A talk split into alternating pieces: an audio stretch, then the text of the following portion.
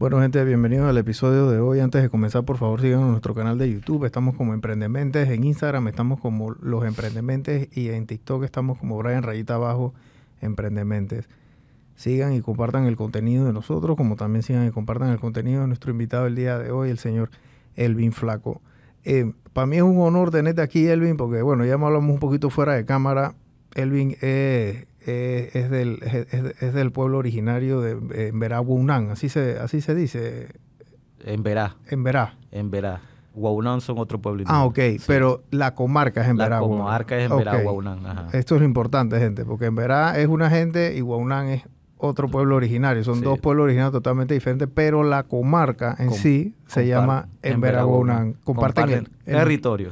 Territorio, ok, importante. Eh, y esas son las cosas que la gente no sabe. Sí, sí, la Gente no, sabe, a veces se confunden con, no, en Veragua un solo pueblo, no, o dicen, son dos pueblos. dicen locura de que cuna, cuna en Verá, eso no existe. Eso es como decir chino-japonés. O, o, o, ve Buglé. o sea, en el territorio Nove y un, e igualmente Buglé. Son dos pueblos diferentes, con lengua, totalmente diferente también. Así que no, no hagan esa trastada de decir chino-japonés porque eso es lo que están diciendo, ¿no? Eh, Elvin se dedica, eh, tú toda la vida has vivido allí dentro de la, dentro de la, dentro de la comarca, digamos, dentro de tu comunidad. Tú vienes de, de Darién, de, del, del río Balsa. Del río Balsa. Específicamente, ¿no? Y bueno, por motivos de la vida, ahora vives, eh, estuviste viviendo un tiempo en el Chagres y ahora estás viviendo... En el río Gatún. En el río Gatún. Eh, cuéntame un poquito cómo, cómo hacen los pueblos originarios para cómo ha sido, cómo es esa vida. Me explico, porque eh, a veces las necesidades o las prioridades de nosotros acá en la ciudad son unas, pero las prioridades de ustedes son totalmente diferentes porque ustedes no ven la importancia en lo que nosotros vemos la importancia. ¿Me explico? Yo veo la importancia en cosas banales, pero tú ves la importancia es en el cuidado del medio ambiente, en poder salir a buscar comida para tu familia, en tus tradiciones, en, en, aprender a ser un hombre de familia. ¿Me explico? Así es. Bueno, a veces también eh, la realidad nuestra está ligada no solamente al bosque, ¿no? sino a uno de nuestros sueños. Todos tenemos sueños diferentes, ¿no? En el caso eh, del pueblo en Verá, uno de sus sueños es tener sus territorios, tener sus tierras. Por eso lucharon y eh, murieron muchas personas para tener ese territorio que hoy llamamos comarca en Veraguaunán. No fue fácil, tuvieron que morir líderes que hoy esta generación lo tiene y que muchas de estas generaciones eh, a veces no, no han podido apreciar lo que tienen hoy en día.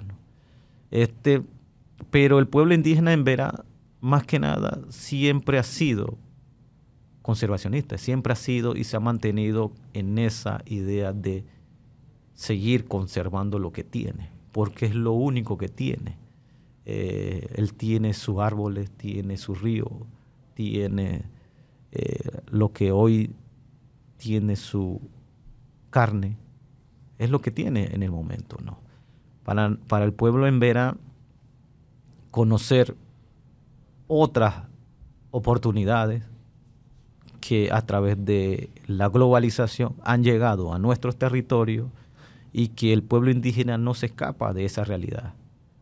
El, pueblo en Vera es un pueblo luchador, es un pueblo que aprende igualmente rápido y aprende para, para el bien. Pero en ese transcurrir de, de aprendizaje también algunos se olvidan de lo que uno es y de dónde uno viene. Ah, y en ese olvido es donde hoy encontramos eh, comunidades en Verá, en Ciudad de Panamá, en Verá que eh, no vuelven a sus territorios eh, por ciertas realidades. ¿no? En el caso de, siempre menciono que la educación abre oportunidades, sí, pero también no es por mal, pero van exterminando también una, una identidad y una cultura, ¿no? Porque el Emberá que conoce el, el confort de que acá lo sienten, de estar en aire acondicionado, estar en, tener un buen vehículo, un buen auto, eh, para, para algunos eso es tener felicidad. Algunos lo interpretan, ¿no? Y algunos en verdad hemos, han caído en esa realidad que no, después que se educan, no regresan. Pierden esa conexión, pierden, esa, conexión con la comunidad, con, las tradiciones, ¿no? Por eso nuestros abuelos, nuestros padres nos preparaban para que cuando pase eso, eh, no se olviden de, de, dónde uno, de dónde uno vino. ¿no? Y en ese sentir yo tuve esa dicha de que mi, mi papá o mis padres siempre me inculcaban eso. Y siempre, y mi abuelo me lo decía, hijo, aunque usted conoce o conozca eh, eh, conocer e-, ese mundo de allá, usted no se olvide dónde yo, yo, dónde yo nací, dónde yo crecí. Ah, y siempre vuelva. Y es donde eh, me di cuenta de cuán más importante es este mundo o el mundo de acá. Y he decidido vivir eh, eh, el, mundo, el mundo mío, es estar conectado con el bosque, con la cultura, con la naturaleza, con la naturaleza y vivir y, despertarte, tener una familia, ver crecer a esa familia. Quiere estar acá porque he vivido ya esos dos mundos. Y casualmente yo tuve una oportunidad de estudiar, de prepararme a nivel de la educación, eh, no solamente en Panamá, sino afuera de Panamá, a través de una beca. ¿A dónde fuiste? Fui a estudiar a Suiza, dos años en Suiza estudiando administración hotelera y turismo, que para mí fue difícil, ¿no? ¿Cómo, cómo fue eso en, Suiza? Porque de, del río Balsa a Suiza hay un, hay un camino bien largo. Eso, eso sí es verdad. Usted sabe que cuando uno está joven, uno quiere incursionar en diferentes ámbitos como joven. Y bueno, nosotros cuando estábamos joven, eh, creamos un movimiento o una organización, una ONG que llamamos Organización de Jóvenes en Verá Iguauna de Panamá, una ONG que, eh, que se aglutinaba a esos pueblos, al pueblo en Vera Iguauna, eh, que no tenía una voz, más que nada, ¿no? Y a través de esa organización fuimos dando a conocer la, realidad de los pueblos en Vera, en el Darien y que a través de eso yo en ese entonces era presidente de, esa ONG, de esa organización, con muchos jóvenes que estamos allí, ¿no? Y llega el gobierno, me acuerdo de, creo que era Martín, eh, le iban a cerrar la calle, le iban a trancar el, país, o sea, los pueblos indígenas le iban a cerrar, paralizar, digo, más que nada el país a Martín Torrijos, ¿no? Pero ¿cuál era, por qué le iban a paralizar?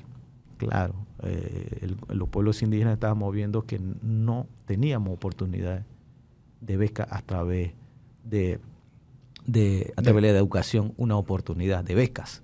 Lo que queríamos es estudiar con becas completas, sin, y eso, que sí se podía, y él, y bueno, y creo que Martín, a través de su iniciativa, que bueno, conversó con los congresos, con las autoridades, y le dijo, bueno, está bien, no hagan eso, bueno, vamos a crear un programa especialmente para pueblos indígenas, eh, para educar a los indígenas que tienen, claro, con algunos criterios, requisitos que el, estudiante tenía que tener algún índice académico y todo lo demás, ser indígena y todo lo demás. Y ahí en ese movimiento nosotros llegó una, una empresa consultora, de se ganó la licitación esa y a estudiar en, tres países, México, España y Suiza, diferentes carreras. también en México, turismo, hotelería, Suiza también gastronomía, hotelería, España también hotelería, creo que era. Así que, y ahí nosotros éramos lo, como los intermediarios en buscar eso, esos estudiantes. Y bueno, yo estaba recién salido de la universidad, recién graduado, no tenía ni siquiera mi diploma, estaba en trámite y todo lo demás. Y en una de esas reuniones con, el gerente de, la empresa, eso, y me pregunta a mí que, hey, Elvin, ¿y tú qué estás? buscando a todo el mundo, todo el mundo para que vayan a estudiar a otro lado y todo lo demás. ¿Y tú qué? tú quieres quedarte, aprovecha esta oportunidad. Yo dije, no, que yo acabe de regraduarme y todo lo demás. Y, y, bueno, no. Me dijo, bueno, tú tienes que ir, tienes que aprovecharlo. No vas a poder tener otra oportunidad así como esta. Pero yo le dije, ¿qué tengo que hacer? No, yo no sé, busca un certificado que tu, que tu título está en trámite y verdad, yo fui a la Universidad de Panamá, hice todos los trámites. Y, ¿Y tú de qué te graduaste en la universidad? De Turismo Geográfico Ecológico. Ok. Y de allí, eh, de allí yo traigo eso y, bueno, y se lo presento a la, a la, consultora y él dice, bueno, con esto sí puede ir, bueno. Y de allí, como era para posgrado, eh, no había muchos indígenas en posgrado, y los que ya estaban, ya estaban comprometidos y todo lo demás, y así que habían pocos. Y la empresa dijo, bueno, hay una cantidad de, de, de números que hay que aplicar eh, para rellenar esa, esa, vacante y me dice, Elvin, consigue a alguien que quiera estudiar. Ah, bueno, yo está bien, consigo, pero no son indígenas. Yo le dije, ah, bueno, no importa, Elvin, que entren como indígenas. Y claro, ahí yo tuve que buscar a mis amigos, más recomendar a mis amigos que están en la universidad, que son buenos, que igualmente son, eh, son personas humildes, que igualmente estas oportunidades. Y, la iban a aprovechar. Y la iban a aprovechar. Y aplicamos algunos ahí y realmente aplicaron y salieron seleccionados. Algunos metieron como cuna, como en Verá, y Nove y eso. Que para nosotros no era ver si éramos indígenas, sino era realidad que alguien quería. Eh, así yo pude ir a estudiar a Suiza, eh, Administración Hotelera y Turismo, un posgrado de Administración Hotelera y Turismo, que los seis primeros meses fue complicado uno desconocía de la lengua de allá. Allá se hablaba, estaba en el lugar donde se habla suizo-alemán, un lugar que se llama Brick, allá donde es pura montaña y nieve y todo lo demás. Casi los primeros seis meses eh, me, regreso para atrás. Uno, no me acostumbré al idioma. Uno, primero, eh, hablaba español y no sabía nada de inglés. Así que tuvimos que aprender a la fuerza inglés para poder ir a la, a la, a la universidad, poder entrar a la universidad. Así que todos pasamos ese filtro de, de, primero aprender inglés, claro, no como un norteamericano que nace así, pero para poder uno comunicarse y, dar clase. Así que más que nada, luego de allí eh, terminamos lo que pudimos terminar, la universidad, eh, y desde ese entonces, eso pasó en 2008, 2010 regresamos a Panamá. Eh, ya yo estaba ya viviendo en Chagres, en, no, en, la, en Río Gatún. Eh, y para mí, al regresar, bueno, como era una beca, uno tiene que pagar ese compromiso a través de su servicio profesional. Eh, yo estuve trabajando en la ATP por cuatro años, acá abajo, eh, no estaban acá abajo, estaban en otros edificios y luego se mudaron acá y luego cuando ya termino mis cuatro años de trabajo y es, por, es donde me di cuenta, ¿no? De qué mundo elegir. Elegir de vivir en la comunidad o elegir quedarme acá en la ciudad trabajando en cualquier institución. Que no es que pagaban mal, se pagaban bien. Y yo, bueno, fue una decisión individual con familias también, eh, que decidí de quedarme en la comunidad y seguir trabajando en la comunidad, eh, seguir creciendo, innovando y seguir mejorando la comunidad. Así que más que nada, esto fue así como yo llego de, de Manené a Suiza, que no fue fácil, pero a través de una oportunidad y jamás hasta el sol de hoy no ha, no, no ha llegado otra oportunidad así a través de, la educación superior en, para los pueblos indígenas. No. Eh, para nosotros, bueno, el tener esto y el vivir en comunidad y, tomar una decisión de salir de su tierra en busca de esas oportunidades no es fácil. ¿Quién quiere dejar su finca? ¿Quién quiere dejar su familia? ¿Quién quiere dejar eh, el lugar donde tú has nacido? Si nadie lo quiere hacer. Pero es una decisión que muchas familias en Vera eh, están acá en Panamá, no porque quieren estar en Panamá, sino porque no encuentran eh, oportunidades en el territorio de la comarca. Sí, por muchos años. Ya lleva la comarca más de 40 años y sigue lo mismo. No hay avance. Ni siquiera en la comarca tenemos un puente que conecta la comarca con Darién. Ah, eso nos indica que la realidad que para nosotros es complicada. ¿no? Eh, ni siquiera hay un hospital de nivel con, la, con los insumos básicos. No hay ni un hospital en la comarca que tenga doctores especializados en diferentes ramas. Así que imagínense eso, tenemos que venir acá a, a Metetí, que hay un hospital de emergencia. Ese es el ah, más cerca. Ese es el más cerca. La Palma, pero a veces no hay especialistas. Claro. Sí, así que más que nada es eso, imagínense allá. Por eso nos preparaban a nosotros para esa vida, para cómo tú sobrevivir con algunas plantas. Los padres nos enseñaban cómo, cómo hacer esa, esa mezcla entre esta planta con la otra y todo lo demás y poder tratar el resfriado del niño, la diarrea, eh, eh, el vómito que, tiene el niño. O sea, eh, eso es lo que se vivía en, ese entonces que hoy día se está practicando, que también hay mucha eh, oportunidades que han llegado, ejemplos hospitales que como que está en Metetí, ya la gente ya no tiene que venir a Panamá, ¿sí?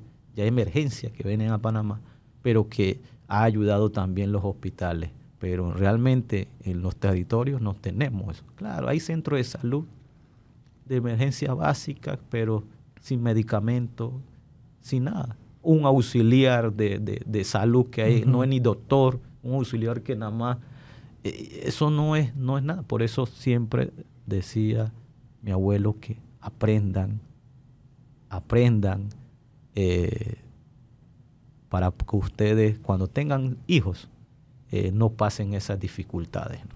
Tú, me dijiste que tu abuelo era un hombre de, bueno, un jaimbaná. Un jaimbaná que a, lo que nos están oyendo es como un chamán, un hombre, el médico, el médico de, espiritual. espiritual de la selva, pero hasta cierto punto es el que se sabía qué planta iba con qué cuando tú estabas enfermo y bueno, otro pocotón de cosas, ¿no? Pero eh, la, la, la, la, vida de Elvin fuera de cámara, él me estaba contando cosas que yo a lo mejor, los problemas o cosas que yo en mi cabeza hubiese visto como un problema, no son problemas para mí, porque...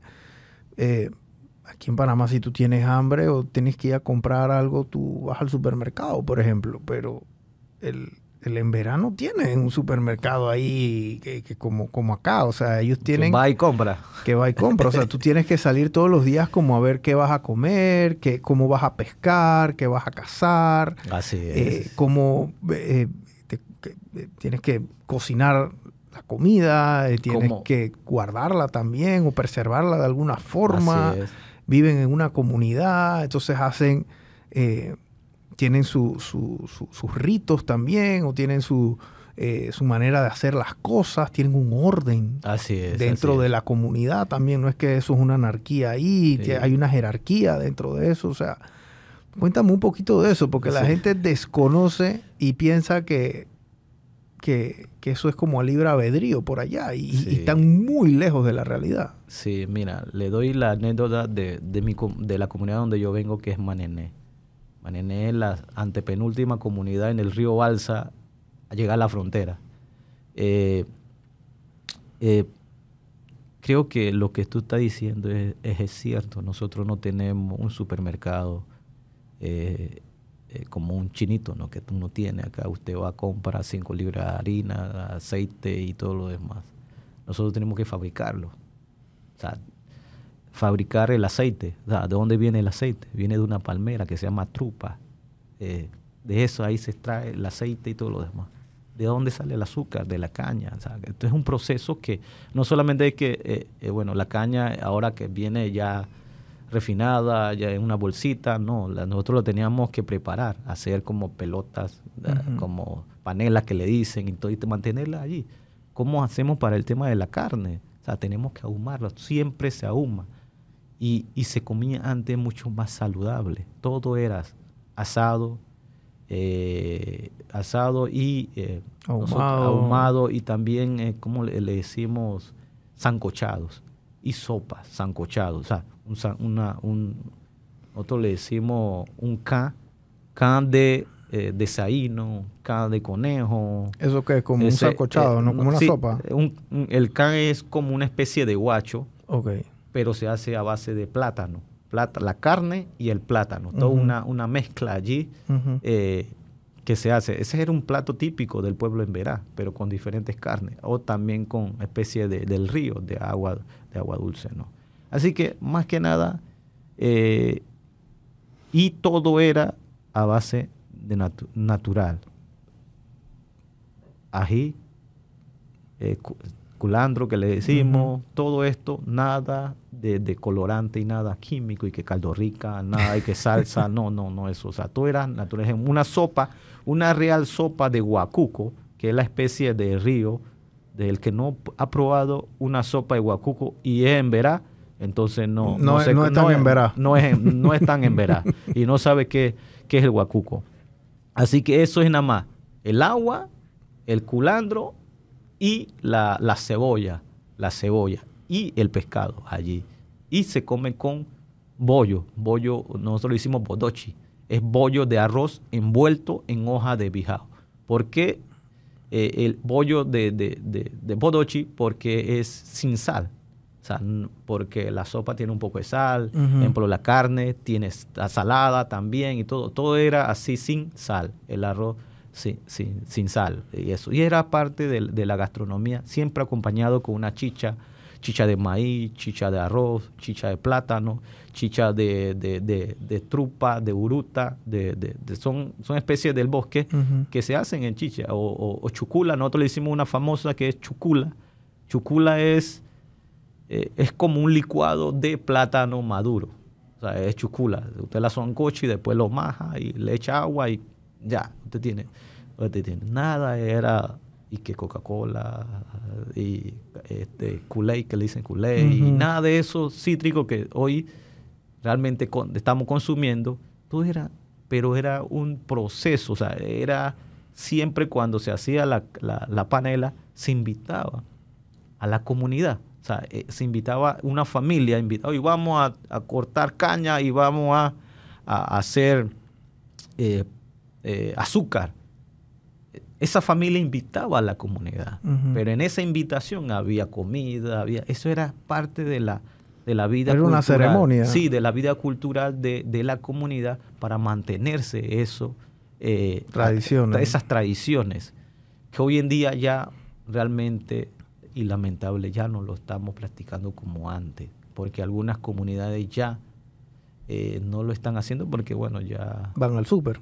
Van al súper, van al chinito. van, compran, si quieren con un colorante, van, lo compran, ejemplo. Y la, la, mira, la leche, le doy ejemplo de leche, no eran leche de, de, de, vaca.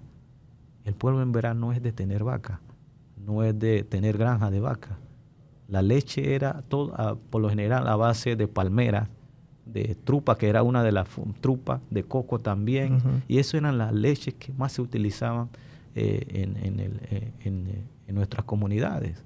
Eso también ya, ya no se está haciendo, ya usted va a comprar al súper y compra una latita de leche, ¿no? Una latita de leche y ya, y eso. Hoy en día eso ha traído algunas consecuencias que, que para nosotros ya la vida de un en verano es de 105 años hacia abajo ya está entre los 80, porque ya la dieta ha cambiado y siempre todos se los, en, la dieta. Los en Verá vivían hasta 105, años, 110 años. Mi abuelo murió a, a los 96. Murió a los 96. Era porque también lo sacamos del bosque para venir a Panamá y creo que eso también afectó mucho y vino otras consecuencias también eh, de, la dieta también, que por eso es importante la dieta. Eh, y así ya, mira, una, una hoy supuestamente es la, la, la más longeva de, de, que se ha salido ¿no? por el momento, es hembra. porque ella se ha mantenido eh, en, ese, en ese ritmo de dieta, ¿no? Todo a, base de, del bosque natural. Todo era, se consumía a nivel natural, ¿no? Otro, otra, otra realidad que ahora el emberá es de poco enfermarse. el emberá usted no lo va a ver enfermo así que en los hospitales, usted en el hospital no va antes se mantenía ese culto y se, se, se preparaban antes de que le llegara esa, esas enfermedades. O sea, uno se... Era un tema de prevención. Sí, se prevenía mucho, ejemplo. Y hoy en día eso no pasa ahora. Ustedes no sufren de cáncer. Yo nunca escucho que un en verdad tiene cáncer, cosas de esa índole. Por eso, o sea, son pocas enfermedades. Pero claro, eso no significa que no hay cáncer. Sí hay, pero se preveía eso antes. Y, eh, y sí hay cura para eso no hay, dicen que no hay cura para el cáncer, no, sí hay cura y, lo hemos comprobado que hay algunas plantas que se utilizan especialmente para eso eh, y una para prevención, también otras plantas para prevenir ese tipo de, enfermedades que la dieta ha traído ahora. Usted no, escucha, no había escuchado que un embera sufría de diabetes. ahora usted va a ver que hay emberas que sufren de diabetes. Sí, pero no son emberas que todavía más se mantienen en el bosque, sino son emberas que, que viven acá en la ciudad. y, es una realidad. ¿Y dónde, para curarse, dónde van? Allá. Al bosque. al bosque porque allá están las medicinas, están las plantas para tratarse en la diabetes. Dice que la diabetes no tiene cura. Sí, también tiene solución en el tema con algunas plantas que nosotros conocemos y que son efectivas, pero esas, todas esas plantas son eh, que, que los botánicos mantienen. ¿no? A veces también los botánicos en verano son un poco recelosos en dar esos conocimientos. Claro, te muestran la planta y todo lo demás, pero no... No la receta. No, exacto, no, no, te, no te dan la receta porque es algo que ellos han mantenido. ¿no? Así que más que nada es eso el, del vivir de, de un emberá que no ha sido fácil y que Claro, como cualquier hembra, todo el mundo tiene sueños, ¿no? Quiere tener una familia, quiere tener, ¿quién no quiere tener una bonita casa? O que yo quiero tener una bonita casa.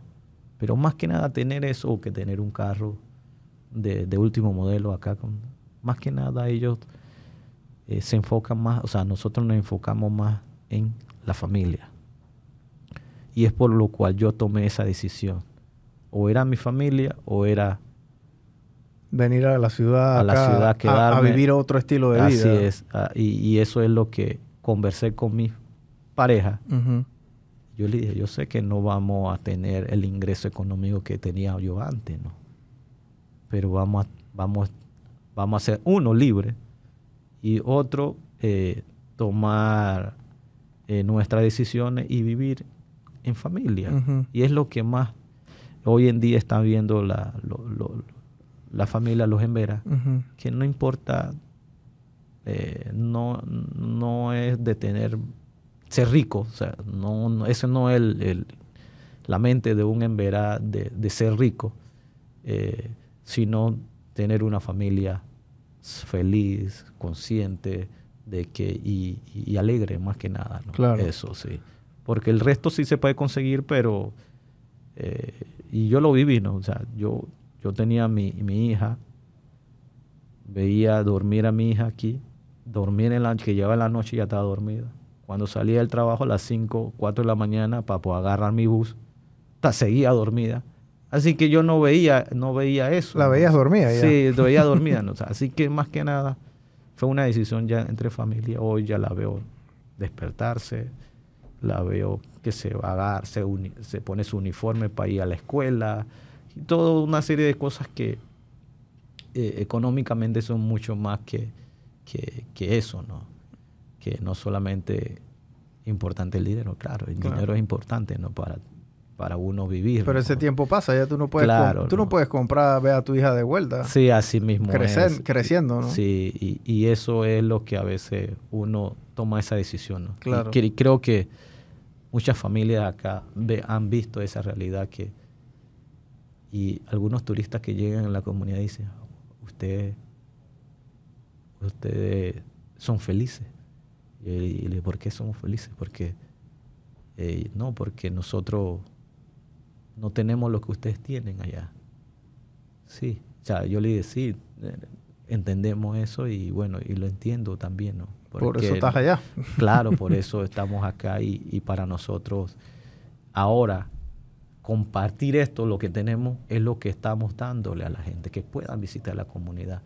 ¿Cómo funciona el tema del turismo? Porque el turismo ha, jugado un papel importante ahora en, la economía de ustedes, en los ingresos. Tú me estás diciendo que llegan a tener hasta 100 turistas al día que quieren conocer eh, a, la comunidad, que quieren conocer a los emberados, la comarca. Eh, ¿cómo, ¿Cómo se fue desarrollando eso? ¿Eso fue antes era así y ahora ustedes están viendo que esto va como que increciendo o, o, siempre ha sido de esta manera y yo y yo no la sabía. Sí, no, no, no, no. usted sabe que nosotros por naturaleza somos uno agricultores, pescadores o cazadores. Depende del, lugar donde se encuentre el, la comunidad en Verá. Así mismo es, se basa.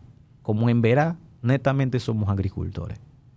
El tema del turismo lo hemos aprendido y que hoy en día ha dado buenos resultados y hemos visto esa oportunidad a través del turismo de generar nuestra propia economía. Uno sin eh, depender del Estado que nos subsidie ¿no? y que nos dé, que no, porque somos indígenas no tienen que dar dinero. No, o sea, no, no es eso. Y eso no ha pasado nunca, ¿no? Que porque somos territorio de la comarca nos dan un, recurso para que usted... No, esto no ha pasado nunca. Y nosotros eh, desde que se crean las áreas protegidas dentro de la cuenca, eh, el pueblo en Vera vio cómo se adaptaba dentro de un área protegida. Eh, el dejar de hacer lo que hacía cotidianamente, que era la agricultura, agricultura de vivir, que a través de la agricultura generan la economía, ya no lo podía hacer. Se incursionó en el tema de la pesca artesanal para sobrevivir como pesca, pero tampoco resultó. ¿no? Claro, como, como persona salía del diario. Me acuerdo allá, una libra de tilapia estaba a 25 centavos. Hoy en día la libra de tilapia está a, un dólar, hasta unos 50 ha llegado, ¿no? Así que todo ha subido. Asimismo, nosotros eh, tuvimos que aprender el tema del turismo, porque vimos otra realidad. Cuando se crearon las proteínas, salió otra realidad, ¿no? Ya el Embera que vivía en comunidad, más los jóvenes, ya tuvieron, vieron eh, que buscar otras opciones, ¿no? De trabajo, de educación, y, esas que comenzó un movimiento de salida de las comunidades de los jóvenes y eso. Y eso preocupó a los, a los abuelos, a los ancianos, y que bueno, si se van todo el mundo de la comunidad, ¿quién va a hacer la comunidad? ¿Quién va a quedar en la ¿Quién va a quedar en la comunidad? Así que, y en ese entonces, bueno, nosotros desconocíamos, uno no hablábamos ni siquiera el español bien. Eh, Ustedes tienen su propio, lenguaje, su propio dialecto. Sí, nuestra propia lengua, así que mucho menos sabíamos qué era servicio al cliente, cómo se atendían la gente, qué era y cuáles eran la, la dinámica de cada visitante de, de cada país. Así que nosotros, bueno, tenemos, si queremos eh, de que la gente se mantenga aquí en la comunidad, tenemos que abrirlo, tenemos que abrir nuestra comunidad. Eh, y bueno, así tomamos esa decisión varias comunidades y bueno, vamos a abrir nuestra comunidad a la gente, al visitante, a las personas que quieran conocer. Porque teníamos, como yo le dije, teníamos, tenemos una cultura, una identidad, una lingüística. Todo lo que tenemos a nivel de, la cultura lo tenemos, pero nadie sabía de nosotros, o sea, nadie conocía de eso. Sí, sabían que los emberá estaban en el Darién, que estaban en la comarca ya, pero hasta allí. Y, pero no sabían que estábamos aquí cerca, que la gente podía llegar y visitarlo. Así que de ese entonces, y eso comenzó en el 97, 97, 98, casi en el 99 comenzamos nosotros a promocionarnos fuertemente porque fue casi dos años de preparación eh, eh, viendo el tema de cómo recibir a la gente, cómo movilizarlo del puerto hacia la comunidad, en qué embarcación, en cómo, y porque acuérdense que nuestras embarcaciones es de una sola persona, es si usted se voltea acá, se podía voltear la piragua, ¿no? Así que tuvimos que hacer piraguas adecuadas, más anchas, con comodidades, con motores fuera de borda, eh, porque al estilo nuestro, que es con palanca y canalete, llevar un visitante a la comunidad se iba a demorar un, tardar mucho tiempo. ¿no? Claro. Así que vimos esas oportunidades y que eh, comenzamos a promocionarlo. Tuvimos que hacer un paquete especialmente y promoverlo en una feria. Le hicimos un lanzamiento. Invitamos a todos los, los tour tour operadores, agencias de viajes, transportistas de ese entonces para eh, dar a conocer nuestra cultura y que la gente podía conocer ya la comunidad y vivir esa experiencia. Eso fue en el Eh, 99. ese- estamos hablando del 99. Todos se organizaron, Sí. toda la comunidad en Verá se En organizó ese entonces había, habían tres comunidades, cuatro comunidades nada más. para estructurar este producto Eso. turístico y que la gente lo, lo así, conociera. así mismo era. así Nunca mismo antes hecho. Nunca, nunca, no se habían hecho, eso se habían hecho. Y tuvimos que organizarnos. Claro, como comunidad estamos organizados, pero a nivel jurídico no estábamos organizados. O sea, no, ¿Qué hizo el, el Estado? Digo, bueno, ustedes como están allí, sí, pero ustedes van a movilizar gente. Tienen que tener un respaldo jurídico y ustedes como comunidad solo no lo pueden hacer. Tienen que respaldarse a través de la agencia de viajes, tour operador y todo lo demás. Pero yo le decía, sí, está bien, pero ellos son aparte. Nosotros queremos igualmente movilizar nuestra gente de manera ah, directa también. Y bueno, yo digo, bueno, tienen una oportunidad a través de crear una organización sin fines de lucro que pueda hacer respaldo jurídico para llevar y que la gente llegue, ¿no? O sea, cualquiera de eso. Y nosotros creamos la primera organización en ese entonces que se llama, se llamó Guanama Chagres. Vámonos para las comunidades del Chagre. Era una ONG que aglutinaba las cuatro comunidades para, pre- para promovernos de manera cultural turística. Así nace el movimiento del turismo eh, cultural en la cuenca del Chagre. Hoy día ya somos ocho comunidades en Verá, en la cuenca del río Chagre, eh, cinco en el río Gachagres, no, cuatro en el río Chagres, dos en el río San Juan, en el río San Juan Pequeño, y dos acá en el río Gatún. Estamos hablando de, de- de ocho comunidades. Ah, una, que, una comunidad familiar que está en Gamboa, donde está el hotel, el resort allá, que está, se puede visitar también, que está en Gamboa también. Y cada comunidad tiene que 70, 70. o sea, por ahí el mínimo, el, máximo tiene como 110 por allí. La comunidad más grande, ¿no? O sea, tiene como 110, pero cada una comunidad es autónoma. Ve cómo se organizan, tiene, cada comunidad tiene sus NOCO. A nivel de gobierno tradicional, NOCO es la figura máxima dentro de esa comunidad, que se elige de manera democrática, a elección, todo el mundo vota, la comunidad. Eh, donde participan también la- las mujeres que quieren ser NOCO, o sea, si quieren ser jefa de esa comunidad. Hay, hay mujeres no También hay esa pero por lo general eh, las mujeres en verdad eh, no se meten en ese, en ese ámbito porque di- dicen que no, que eso es para los hombres, eso es político y eso no, pero no es así. Igualmente ellas participan y, y, y- y- y el pueblo es que decide, ¿no? O sea, Ujú. y, la elección es democrática, ¿no? o sea, usted, si usted quiere ser NOCO y yo también, nos ponemos en el medio de la casa cultural y la gente se pone detrás de usted, que quiere ser, que usted sea NOCO. Así es la votación. Sí, la votación es Sencilla. democrática y no, no hay secretos. en- en eso. y eso es oficial. Si usted sacó más personas, esa, esa es la autoridad. Claro. Así que más que nada, ese es el proceso que el Estado panameño también respeta ese proceso para elección de nuestras autoridades tradicionales. Eh, claro que el gobierno eh, certifica, certifica a través de una Un acta. un acta a través del Ministerio de Gobierno eh, donde indica no que Brian es el NOCO de tal comunidad X Ok. y todo el mundo para que el Estado panameño, o sea, todas las instituciones públicas Los reconozcan. sepan de que esta es la autoridad y cualquier apoyo solidario de cualquier instituciones públicas sepan que hay una autoridad Ok. allí y que puedan canalizar este tipo de La comunicación, la necesidad y lo que Así sea. mismo es. Tú vienes, tú vienes de Darien y digo, y también fuera de cámara estábamos hablando de, de este tema de los inmigrantes allá y, em, y yo creo que yo te puedo preguntar a ti de primera mano cómo es eso porque tú lo has visto con tus Sí, ojos y tú, tú yo- eres de allá. Y tú sabes cuáles han sido las consecuencias de todos los tiempos porque eh, la, la migración entre las comunidades de cruzar la frontera de los pueblos originarios Eso, eso es eso se ha dado de por toda la- muchas de- generaciones. De, toda la vida, Sí. de- ancestralmente, pero estas migraciones que se vienen dando no son de los pueblos originarios, estas son migraciones que vienen de, de, de, de, citadinos que vienen de otros países por problemas políticos que vienen y quieren llegar a los Estados Unidos y se topan con el tapón del Darién y parte, y parte de la selva del Darién, una gran parte es del... Eh, es, territorio, de la, de, la comarca, es territorio de ustedes. Tú te conoces esa selva, ellos no. Como, eh, y, y, para ustedes, ustedes le tienen mucho respeto a ese, lugar.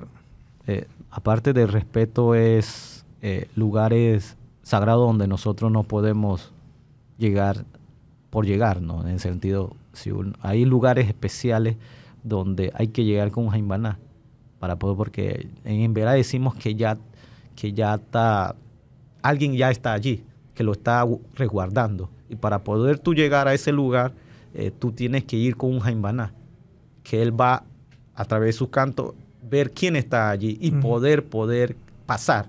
Algunos lugares están así. algunos lugares, por eso a veces las personas eh, de la nada pasan por ese lugar y se enferman y se mueren. Y uno piensa que, ah, no, se, se murió de manera natural. No, porque pasó en un lugar donde no tiene que pasar.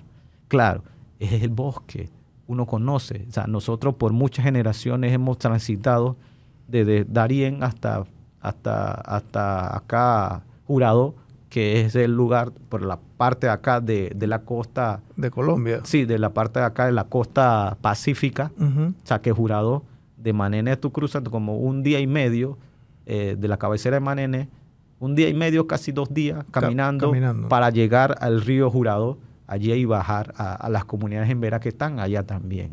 Eso, era diario. Nosotros, antes de la, de la de, antes de que un presidente pusiera que, bueno, o decide, o eres, o eres de Colombia o eres, o eres panameño, ¿no? Nosotros teníamos dos cédulas, tanto la colombiana como la en Verá, digo la panameña y podíamos ir eh, de frontera sin solamente con ¿Tú llegaste a tener las dos? No, no, mi papá sí. ¿Tu papá mi, sí? Mi papá y mi abuelo. Mi, mi abuelo tuvo la... Pero pues, llegó un presidente, bueno, ¿ustedes son de Colombia o son panameños? ya, y bueno, los que quedaron acá en Panamá, bueno, solamente ahora sacan su cédula.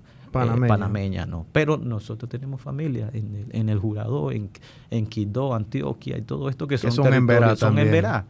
La única diferencia es que, bueno, ellos están allá y nosotros estamos acá. Pero esa travesía es complicada. Si para nosotros como que vivimos allá, que sabemos cómo, cómo uno guiarse por los árboles, por el río, mismo río, eh, por, la, por, por, por, el sol o por la, luna, la, luna llegar a un, a un punto, imagínense el que no conoce, se va a perder allá. Y eso es lo que ha pasado en el tema de, la, de los migrantes, de que si usted no conoce, usted se va a perder.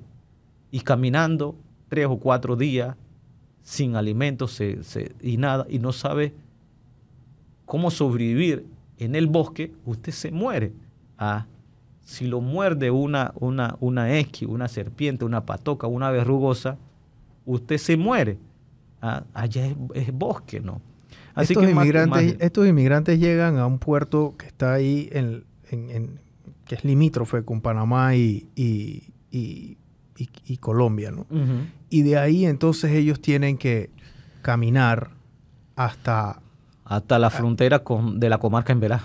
Que es el primer campamento, ¿no? Sí. Eh, eh, en la frontera, sí, o sea, es como el primer... Porque esa primera parte es, de los hermanos Cunas. Cunas. Sí, así es. Entonces ellos digamos que hacen esa, esa travesía hasta allá. Así es y después ellos quedan en la comarca. en Verá. Eh, eh, en Verá, estos son los migrantes, ¿no? Los que vienen de, de, Sudamérica.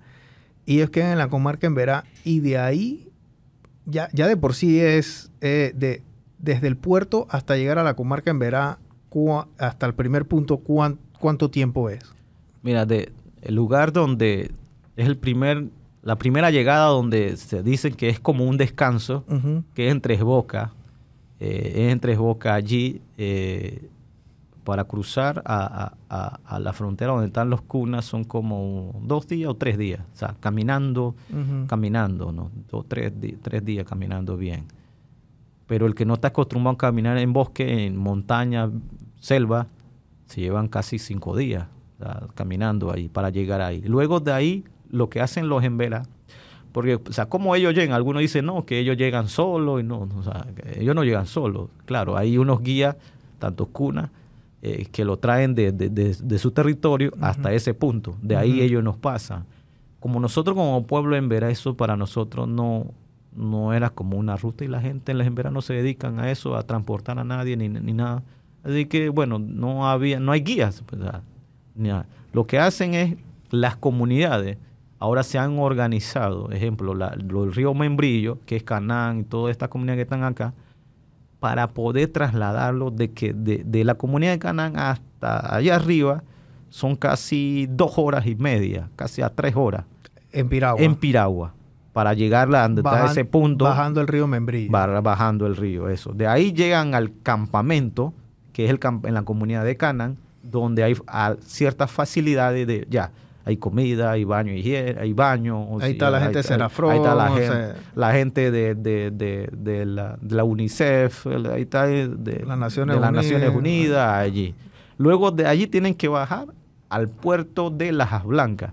O sea, una dos horas más o tres horas más bajando. En Piragua. En Piragua, sí. De ahí, de ahí del puerto de Laja Blanca es que lo transportan a Panamá en los albergues, porque creo que en Metetí hay un albergue, y luego de los albergues, de allí lo trasladan para ya, para acá, por ejemplo. para Chiriquí. para Chiriquí, a Paso Canoa, para allá, eso. Pero eso es, un, es, un, es, un, es una ruta larga, ¿no?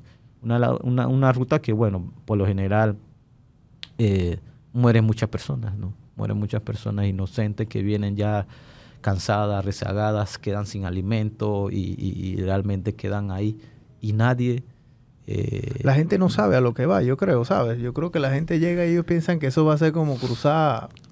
sí, ellos piensan que hay una carretera o que ya hay, pero en ese trayecto hay gente que piensan que hay gente que le pueden abastecer agua, comida, o sea, no. y ya llega un momento que ir para atrás o para adelante da igual. Así es, y, y, y, eso que yo, la última, que cuando estábamos con, el Congreso, fuimos allá a, a dos bocas a ver ese campamento que están allá y vimos que la gente, cuando nosotros llegamos, porque llegamos con Senafrón también, cierta unidad de Senafrón, la gente venían y salieron huyendo para atrás. Salieron huyendo porque pensaban, pensaban que eran las personas que lo iban a atracar, personas que iban a quitarle todo su quehacer y no, tuvimos que llamarlo y salió uno ahí. Eh, y llegó, no, que nosotros somos del, Congreso, somos acá, vinimos para ver de qué manera como, como Congreso o como territorio de la comarca eh, podíamos ayudar, cuál era la mejor ruta o la mejor forma de, sacarlos y todo lo demás, eh, cuáles eran las prioridades, porque llegaban donde las, a las embarcaciones, llegaba una embarcación eh, y el que tenía, el que ofrecía más plata es el que se montaba en la embarcación. O sea, eso pasa, pasa ahí en, en, estos momentos de que, ah, bueno, no, que te, inclusive nos, nos, dijeron, no, ahí hay 500 dólares porque yo me quiero salir, yo me quiero y la gente no, o sea, la gente no lo está transportando. Ya es un tema de vida o muerte y digo, obviamente se, se, forma un... Este, este, este, para los que no están viendo, gente, esta es la mejor manera de uno explicar eh, el, eh, lo, que es el, el, producto y la demanda, ¿no? Porque allá hay una demanda altísima por gente que quiere salvar su vida y y, la, solución son pocos los que genuinamente pueden hacerlo, porque me imagino que un poco charlatanes por ahí que te dicen de yo te cruzo, caminan 15, dos, tres horas y los dejan regados y se van y se cogieron la plata. Así mismo, ¿eh? y eso ha pasado, por eso muchas personas llegan, no llegan a su destino y se pierden, porque el, supuestamente, bueno, eh, ellos llegan como en, como en pelotón. Un guía que viene, viene de Cunayala en la cabezando y uno que está en, en, la, en la cola, se puede decir. En el medio no hay nadie, o sea, no hay nadie guiándolo. O sea, el que va de cabeza, él va a su ritmo. Y el que viene atrás, va, arriando. Y el que viene atrás va viendo y eso. ¿no? A veces en eso la gente no espera. No es que, ah, bueno, yo me quedé, voy a descansar aquí. No, eh, va ahí el que se quedó, se quedó atrás. O sea, y, ve esa, y eso es una realidad que, por ejemplo, en el caso de acá, eh, cuando llegan a la comarca, eh, ellos ya tienen que transportarse por piragua. Y algunos, eh, eh, nos tocó ver el caso de, eran unos, unos de, de, acá, de, de, estos países asiáticos, de no me acuerdo si no era de Filipinas, Filipinas, Indonesia, por allá. Sí, de esto donde decían 500 dólares para que se montaran en la piragua. O sea, 500 dólares en el sentido estaban pagando para montarse porque querían salir. Eso querían, plata. Sí, querían salir y todo lo demás. Y, bueno, como el ejemplo, lo que está haciendo la comarca no, o sea, no es un negocio, ¿no? sino está dándole un servicio para sacar a esas personas de allá. Y, y, y, y- y cuando fuimos con, con la autoridad, con el cacique, bueno, primero eran los niños y las mujeres. Claro. Los niños y las mujeres, porque, bueno, realmente sí lo necesitaban que salir. Y las mujeres y los niños, con niños ahí, no vamos a dejar a esos niños ahí tirados y teniendo las embarcaciones. Bueno, porque hay gente que deja a los niños tirados allá en, el- en la selva. sí. Y, a los- y a la gente, los que no pueden caminar o lo que sea, los dejan ahí. Así a la intemperie. Así mismo es, y, y- y es lamentable porque, como dije, piensan que hay puesto en cada descanso. No, eso es el que comenzó a caminar, tiene que llegar. Que Así no que no pare. O sea, el que para se queda. O sea, y es ver cómo, cómo llega a- al destino. ¿no? Por eso muchas personas, eh, usted van a, van a ver que dicen que se, mueren y están ahí, se quedan allí, en el bosque. O sea, y, y- y bueno, ya son, son realidades que, bueno, no, no recomendamos que hagan esa travesía, ¿no? Y que para, para llegar a su destino eh, va a ser complicado, algunos ni llegan. Por esa, por arriesgarse a, esa porque se equivocan que, ah, bueno, ya desde la comarca pueden llegar, están transportando a la gente, no, es una, una travesía que, que, que lo hemos vivido, que nosotros somos de allá, para bajar y ese río cuando está crecido es complicado. Imagínense la persona que no sabe nadar, cualquier crecida que llega a una quebrada y Se lo lleva, se se lo ahoga. lleva y se ahogan, o sea, y se ahogan. Y, y- y eso no es, ejemplo, uno que ha vivido allá sabe nadar y cuando viene la crecida uno se tira y tiene que ver cómo sobrevive ¿no? y cómo aguantarse, porque no solamente la crecida te, tú vas flotando, sino viene el remolino, o sea, que cuando llega una piedra eh, te hace remolino y te mete, te mete hacia abajo y si tú no sabes cómo, cómo aguantar respiración, tú te ahogas, te desesperas. Y Claro. así es que muchas personas se mueren. O sea, de ejemplo, el que sabe, el remolino te lleva, uh, te lleva y tú tienes que tocar plan. Y, y el mismo remolino te saca solo. O sea, y uno, uno sabe esa técnica, pero la gente que desconoce, no sabe nada, probablemente mueren, ¿no?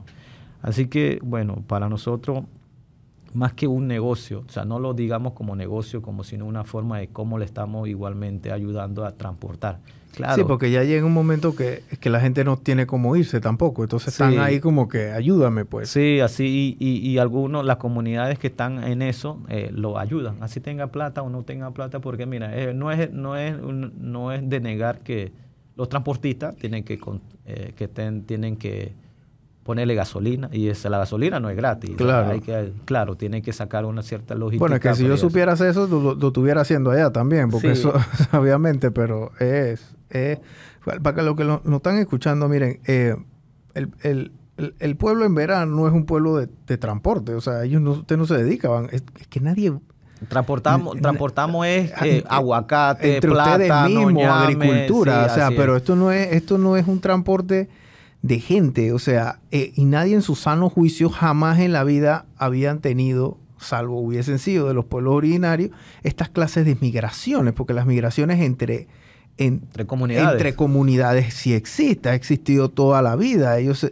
el, el pueblo originario se transporta dentro de su, dentro de su ámbito, que es la selva.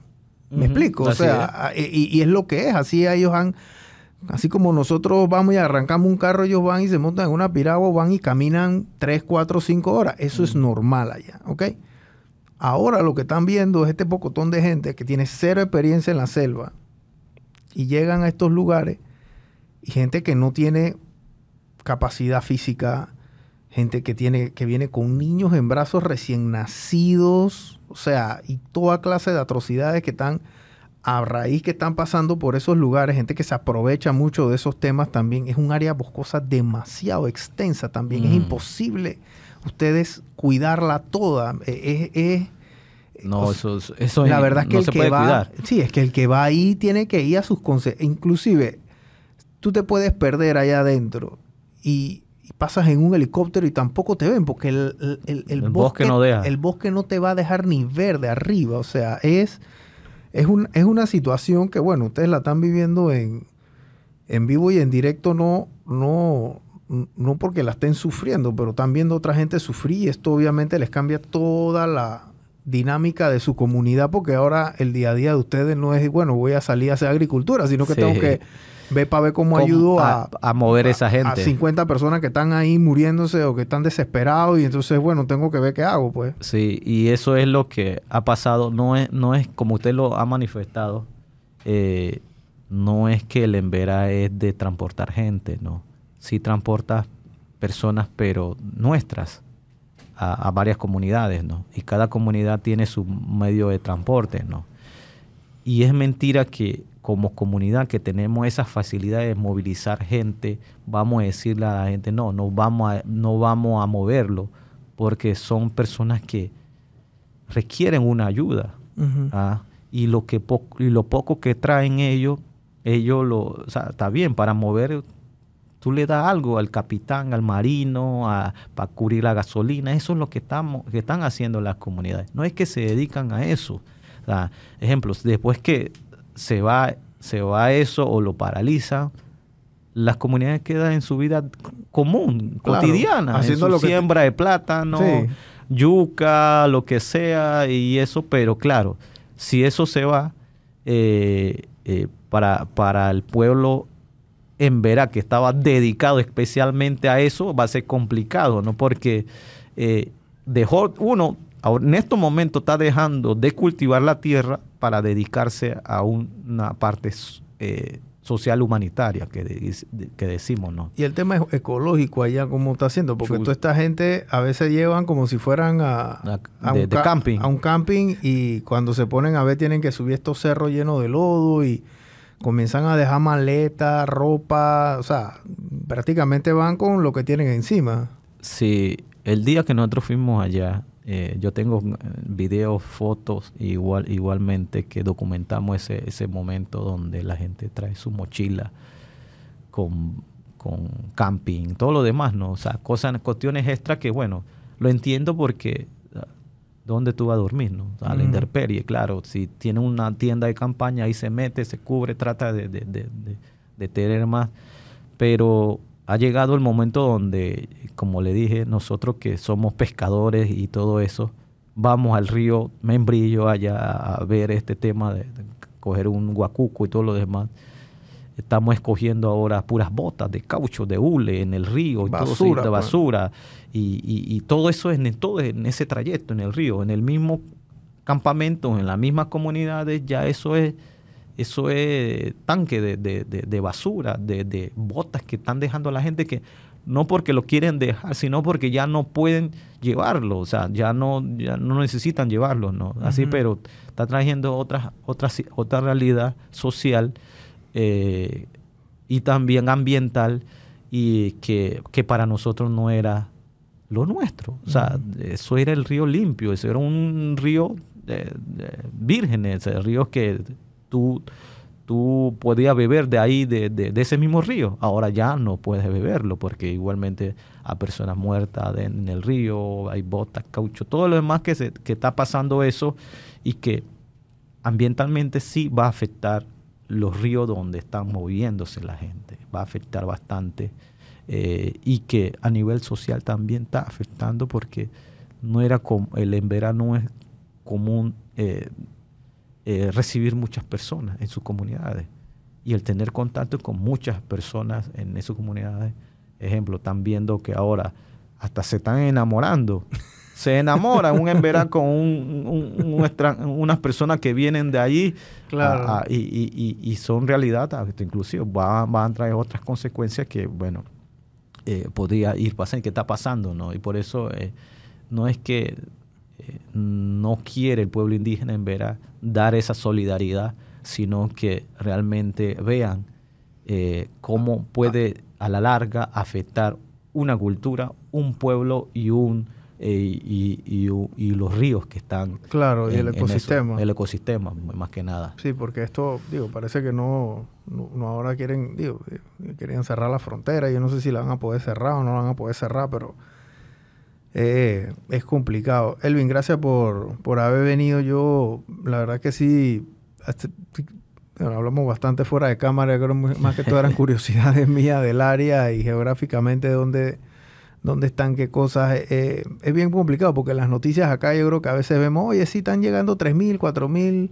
y entonces vemos una foto y a veces salen los TikToks y eso, pero eh, hay mucho peligro dentro de esa área porque ustedes obviamente sí conocen bien esa área y los hermanos Cunas también conocen bien su área, pero hay otro trayecto que es un poquito más peligroso que allá donde se están llevando a la gente o vienen guías estos improvisados que te agarran la y se pierden, o a veces se pierden y la gente queda perdida y no... no y, lo hacen perder a propósito, ¿no? También. Sí, obviamente, pa, pa, pa, y digo, te pica un animal, hay gente que, digo, he, visto de todo, eh, he visto de todo en TikTok más que todo y me imagino que tú hayas escuchado la, la, la, los cuentos peores todavía, ¿no? Porque queda gente muerta en la selva, literal. O sea, y, y la gente no va a rescatarlo, ¿no? O sea, la gente el que se cae de un, de un, de un precipicio y allá queda. Sí. Allá queda y, es que es imposible irlos a rescatar tampoco. O sea, eh, eh, no, hay, no hay cómo llegar tú a, esa, a ese... sí. El, que va en ese trayecto no va preparado que si tú tienes que escalar o bajarte y todo eso. Así que por eso eh, es complicado, ¿no? Y la gente realmente es triste cuando desconocen, porque piensan que esto es una ruta donde hay, como le dije, no hay hay campamento, hay, abastecimiento y que tú vas a poder agarrar agua del bosque a cada rato. O, comprarlo en el trayecto que tú vas a comprarlo. ¿no? Así esto, no, este no es el cuento de la caperucita roja, gente. La verdad es que es, es, bien, bien tétrico lo, lo, lo, lo, que se vive allá. Eh, y también afecta no solamente el ecosistema, sino que también afecta la cultura de ustedes, afecta al pueblo, afecta hasta la misma economía del lugar, porque ahora ustedes a lo mejor tienen que estar cuidando, o tienen que estar viendo un pocotón de gente ahí, eh, y ahí llega de toda clase de gente, ¿eh? mira, no, no, ahí llega lo bueno y lo malo, todo por igual. Este no es para... Eso ha traído otras consecuencias que no se vivían dentro de las comunidades en, en Vera. A través de este movimiento de migración se han creado, mira, y no es una realidad, a nivel social, eh, se han creado ahora, si en una comunidad había una cantina, ahora hay tres o cuatro cantinas. Wow. ¿Y eso por qué? y eso es porque están dejando recursos, pero está trayendo otras consecuencias. y no, ya no, no, me, no miento en negarlo, en que, ah, no, eso no, no está pasando en las comunidades. Sí, está pasando porque ya, ejemplo, un pelado que está ganando en una gira 100, 200 dólares para, como capitán o como marino, todo lo gasta en la cantina, todo lo deja. Está llegando otra, otra parte social que a veces no le estamos prestando importancia. Ahora eh, en beta se están eh, metiendo el tema del alcohol. y son realidades que, bueno, es a nivel que ha traído otras consecuencias que no podemos negar y claro, cada uno ve cómo porque hay mucho tema de ocio ahí también. Claro, sí, hasta no, me acaba de decir. Mucho pues, ingreso, no, mucho, ingreso para votar, digámoslo de esa forma. Eh, eh, no, no me, no, no estoy, cierto en lo que voy a decir en el sentido de que hasta inclusivo, eh, inclusivo hay prostitución, ¿no? Prostitución, no solamente en la en la parte de los que migrantes que llegan, sino que también en, las comunidades, ¿no? que también se aprovechan de, la, de, esa, de esa realidad, de esa necesidad, de esa coyuntura, para meterse en ese tema que, bueno, algunos, eh, algunas eh, algunas entidades no le están prestando importancia a eso. Ah, no, están viendo, ah, no, que es difícil, que es complicado. ellos, nomás están viendo, de que, bueno, hay, muchos migrantes pasando. Y bueno, sí, pero eh, esas consecuencias internas a veces son, es, duro decir estas cosas, gente. Es duro. Eh, la economía que se mueve en estos campamentos, en estos puntos de descanso, son grandes, porque imagínense, si ustedes están teniendo o si están pasando 2.000, 3.000 personas por día, vamos a hacer la matemática normalmente esas personas van a llegar ahí y posiblemente no es que tengan el efectivo, y hay gente que tiene el efectivo, hay otra gente Mm. que no tiene el efectivo, hay gente que tiene que recibir el efectivo de afuera, así que ellos tienen que llamar a alguien para que es. les mande la plata, así que ellos le van a mandar la plata a un Juan, ¿ok? Porque ahí no hay cajero clave. Así Ahí es. ahí no hay cajero, gente. El cajero va a ser una persona en el, en el, en el campamento o, o en el área de descanso que tiene el efectivo. Así que esa persona te va a prestar el celular y ella te va a decir, hey, eh, yo necesito que le mandes 200 dólares a, a Brian, ¿ok? Eh, bueno, yo me voy a quedar con 20% de Así eso. es. Así que son 40, te, te mandan 200 y te dan 160 en mano, ¿no? Aquí te dan 160, el tipo agarra su Western Union, que viene de alguien de acá de Panamá. Así es. Así Se lo mandan allá, le dice, oye, hey Juan, ya, ya la plata está, ok, dale, está bien, pilla. Coge Brian, 160 dólares. Y en esas transacciones así, ¿por qué? Porque yo necesito otros 160 dólares para llegar a lo mejor al siguiente punto, para llegar a comprar algo. Porque imagínense, si yo ya tengo hambre y voy a comprar algo en un lugar de esos eh, improvisados, esos campamentos improvisados, una pasta de dientes te puede costar 10 dólares, Sí. 5 dólares, 20 dólares. Eh, un- me acuerdo me, eh, donde me decían que un, un desayuno, adivina cuánto, un desayuno estaba, le estaban cobrando a la gente y que 10 dólares, un desayuno que es dos hojaldres, dos salchichas y un café. O sea, o sea, es una, es una Claro. realidad, o sea, no me, no me, no me, ¿cómo es? No me da temor en decirlo porque a veces estamos abusando, ¿no? Claro. Abusando de eso, pero eh, es una forma en que también algunas personas se están ganando su, su, su, su pan de cada día. O sea, Claro. no es común hacer eso, pero ha traído esas consecuencias del movimiento de que han creado otro, se puede decir, otra, Otra- otra, otra clase forma de- de, de- de economía. De economía, ¿no? Y, y, y si ustedes hacen esa matemática, gente, en este, este transcurso diario de los inmigrantes que pasan, pueden estar dejando en Darien, en el área, un cuarto de millón de dólares, 200 mil dólares al día.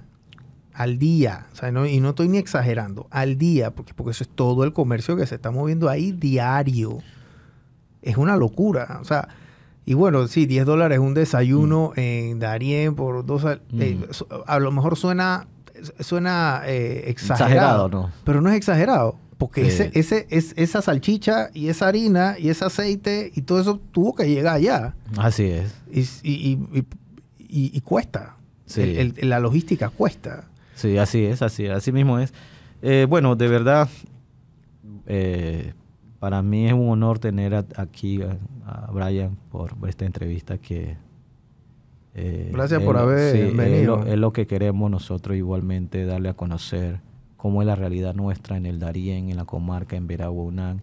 Y este tema no, no se escapa de la real- realidad nuestra, que queremos solamente seguir eh, ayudando, queremos eh, eh, te- que tener mejores días para nuestra, eh, nuestros niños, pero también tener nuestra propia economía, pero que nuestra economía sea sana, no, no, no, no, de tener una economía por la necesidad de otras personas. ¿no? Claro. Sí, igualmente si esto se cierra, para nosotros no va a ser, no, no va a ser complicado, ¿no? Porque igualmente... Van a seguir lo que eh, estaban seguir haciendo antes. sí, igualmente seguir cultivando y seguir... Claro. Pero el que estaba pensando de que, ah, ese va a ser mi negocio, creo que ya se ha equivocado y no va a ser, y siempre se lo hemos manifestado a algunas personas que nosotros conocemos, que están allá y que están haciendo negocio con esto, que no se, no se digan que Esto esto, va a tiene ser una fecha de permanente. expiración. Sí, que esto va a ser permanente y eterno. No, no, no, esto no, esto tiene que pasar y bueno, esperemos que, que pase pronto y que las comunidades se vayan preparando, ¿no? También cuando venga esta situación. Un Emberá cruza lo que la gente normal hace. ¿Cuánto, cuánto tiempo demora? Dos días. Dos días. Y Dos ellos días. demoran cinco o seis días. Cinco o seis días por allá. Ustedes o sea, van a paso y ellos van. Y depende, sí, depende de la ruta. arrastrando la maleta. Sí, depende de la ruta donde tú guías, porque, ejemplo, hay ruta más corta y más larga, ¿no? Depende, de ejemplo, si te vas por acá, por el Pacífico, es mucho más, más corta, un día y medio, tú, tú pasas la frontera, ¿no? Pero por acá sí, como dos días, tres días, de, de este lado, ¿no? Que tiene que subir territorio cuna y luego pasa, ir para la frontera, para la, la área de la del Caribe. Claro. Y eso, ¿no? Así, son rutas totalmente diferentes, ¿no? Ok. Y realidades totalmente diferentes. Acá en la parte coste de acá del Pacífico eh, es mucho más complicado porque hay, hay más, eh, digo que especies, ¿no?